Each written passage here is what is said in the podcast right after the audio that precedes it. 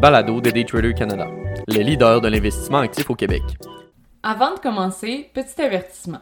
Le contenu de ce balado, les données financières et économiques, incluant les codes boursières ainsi que toute analyse et interprétation de celles-ci, sont fournis à titre d'information seulement. En aucun cas, elles ne doivent être considérées comme étant une recommandation ou un conseil d'acheter, de vendre, de vendre à découvert ou poser tout autre acte envers toute valeur mobilière, tout instrument dérivé ou tout actif ou classe d'actifs quelconque. Bonne écoute! La vedette du film The Big Short prévoit un crash par Richard Dussault, gestionnaire de placement agréé et gestionnaire principal chez Daytrader Canada. Le gestionnaire de fonds Michael Burry, devenu célèbre avec le film The Big Short, compare le marché actuel à celui de 2008. Il a mentionné dans un gazouille sur Twitter que les conditions actuelles du marché sont comparables à un écrasement d'avion. Like watching a plane crash. Le gazouillis diffusé mardi a par la suite été supprimé. Son gazouillis est paru peu de temps suivant l'apparition des données faisant état de la baisse drastique des ventes de nouvelles constructions de maisons. Ces dernières sont de moins en moins abordables en raison d'une inflation incontrôlable en plus de la hausse des taux d'intérêt. La baisse de 17% des ventes de maisons unifamiliales neuves enregistrées en avril se situe sous les prévisions et amorce un ralentissement plus important que prévu sur le marché immobilier américain. Les marchés ont fortement réagi à la baisse mardi. Le Nasdaq tombait de 3,8% pour ajouter à son recul de 29% depuis le début de l'année. Michael Burry est devenu une légende en prédisant la correction boursière historique de 2008. La turbulence des marchés actuels est comparable à celle de 2008 selon la fondateur du fonds de couverture, le hedge fund Scion Capital, qu'il a géré de 2000 à 2008.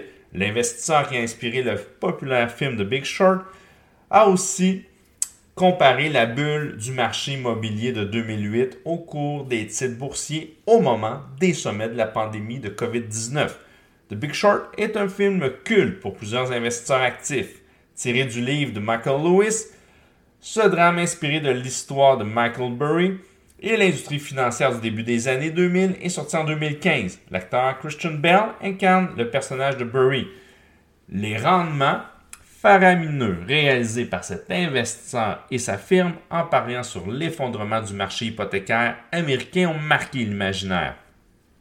Malgré des premiers signes laissant envisager que l'inflation pourrait revenir sous contrôle et la confiance de la Fed d'avoir la marge de manœuvre nécessaire pour poursuivre ses hausses de taux dans une économie forte, la peur que la Réserve fédérale fasse basculer l'économie en récession avec des hausses de taux trop agressives persiste. Les contrats à terme des indices d'or et S&P 500 étaient en hausse jeudi matin vers la publication de données qui offriront des pistes sur la façon dont l'économie américaine s'est comportée dans ce contexte d'inflation élevée et persistante comme celle du département du commerce qui publiera sa deuxième estimation du PIB du premier trimestre. Les chiffres ça devrait montrer, selon les attentes, une contraction légèrement moins prononcée de 1,3% que la baisse trimestrielle annualisée de 1,4% initialement signalée en avril. Impossible d'affirmer, hors de tout doute raisonnable, à l'instant de Michael Burry, qu'un crash boursier se produira. Mais chose est certaine, ce marché en Dancy risque de se poursuivre encore. L'ouverture ce jeudi matin s'est d'ailleurs fait avec un vent d'optimisme insufflé par des résultats financiers plus forts que prévu que le consensus pour des compagnies comme Macy's, M sur le New York et Dollar Tree DLTA sur le Nasdaq. Le vent semble donc tourner, contrairement aux résultats négatifs de certains grands détaillants la semaine dernière qui avaient ébranlé le marché, comme nous l'avions rapporté dans notre dernier billet boursier.